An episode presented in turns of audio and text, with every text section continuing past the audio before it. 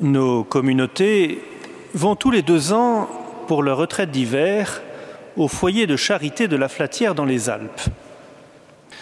Dans la chapelle, à travers une grande verrière, on aperçoit le Mont Blanc. Parfois, pendant les offices, nos regards s'élèvent vers ce géant de neige et de glace, tout ruisselant de soleil. Regard d'admiration pour cette majestueuse beauté devant laquelle nous nous sentons si petits, mais regard teinté d'une pointe de regret. Jamais, sauf miracle, nous nous foulerons son sommet. Trop haut, trop loin, magnifique mais inaccessible. Peut-être avons-nous ressenti quelque chose de semblable à l'écoute de l'Évangile d'aujourd'hui. Jésus nous y présente les exigences inouïes de la vie chrétienne. Aimez vos ennemis, faites du bien à ceux qui vous haïssent. À celui qui te frappe sur une joue, présente l'autre joue. Une montagne gigantesque semble tout à coup s'être dressée devant nous, une montagne de sainteté, belle certes, mais une montagne quand même abrupte et infranchissable.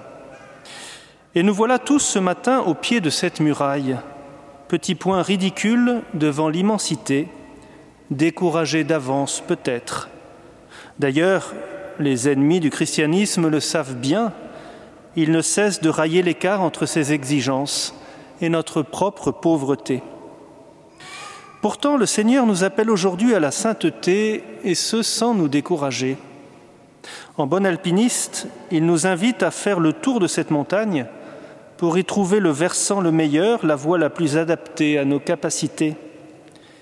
Car la sainteté, frères et sœurs, n'est pas un mur à escalader à la force du poignet, mais un chemin.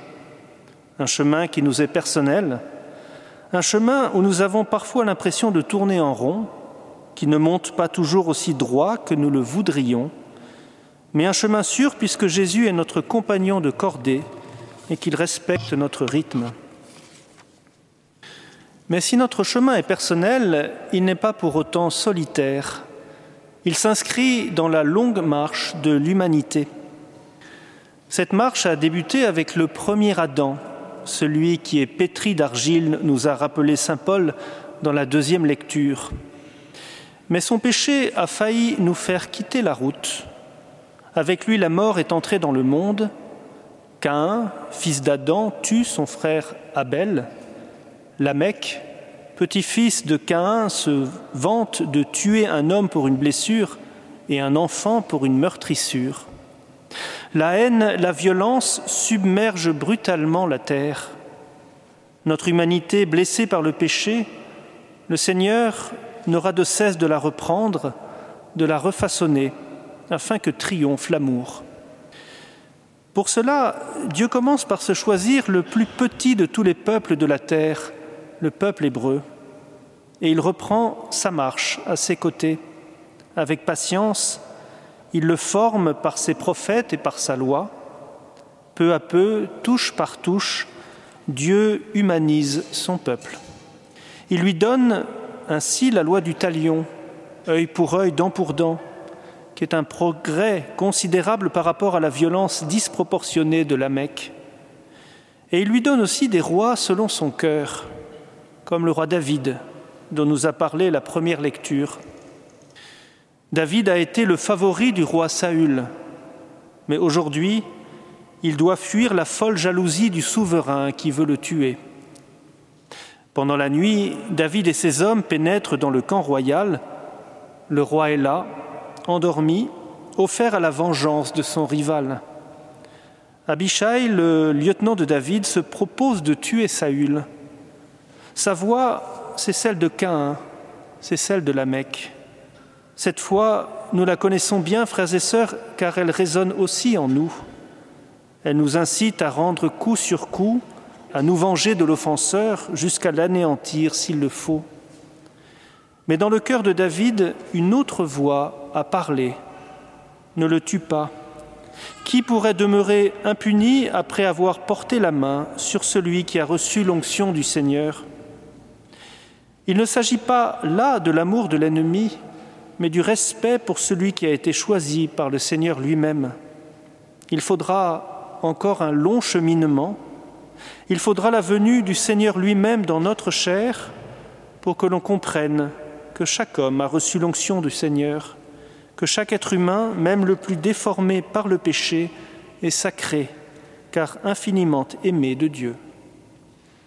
Nous voici arrivés au sommet de cette haute montagne. Mêlés à la foule, nous écoutons Jésus nous parler.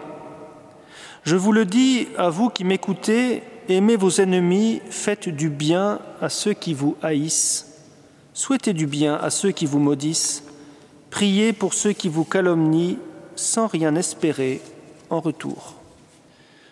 Voilà bien, frères et sœurs, le paradoxe déconcertant Jésus ne nous demande pas d'escalader la montagne, il nous demande de descendre. Car s'il y a une montagne orgueilleuse et hautaine, frères et sœurs, c'est bien nous.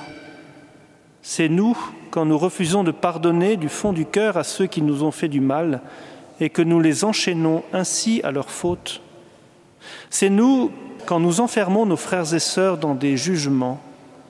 C'est nous quand nous ne rendons service que dans l'espoir qu'on nous les rende. Jésus est descendu le premier. Lui, de condition divine, n'a pas retenu jalousement le rang qu'il égalait à Dieu, mais il s'anéantit lui-même, prenant condition d'esclave. Il nous appelle à sa suite. Nous voyons ses pas devant nous.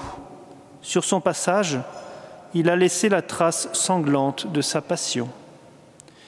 Aimez vos ennemis, nous qui l'avons condamné, il nous a aimés jusqu'à donner sa vie pour nous.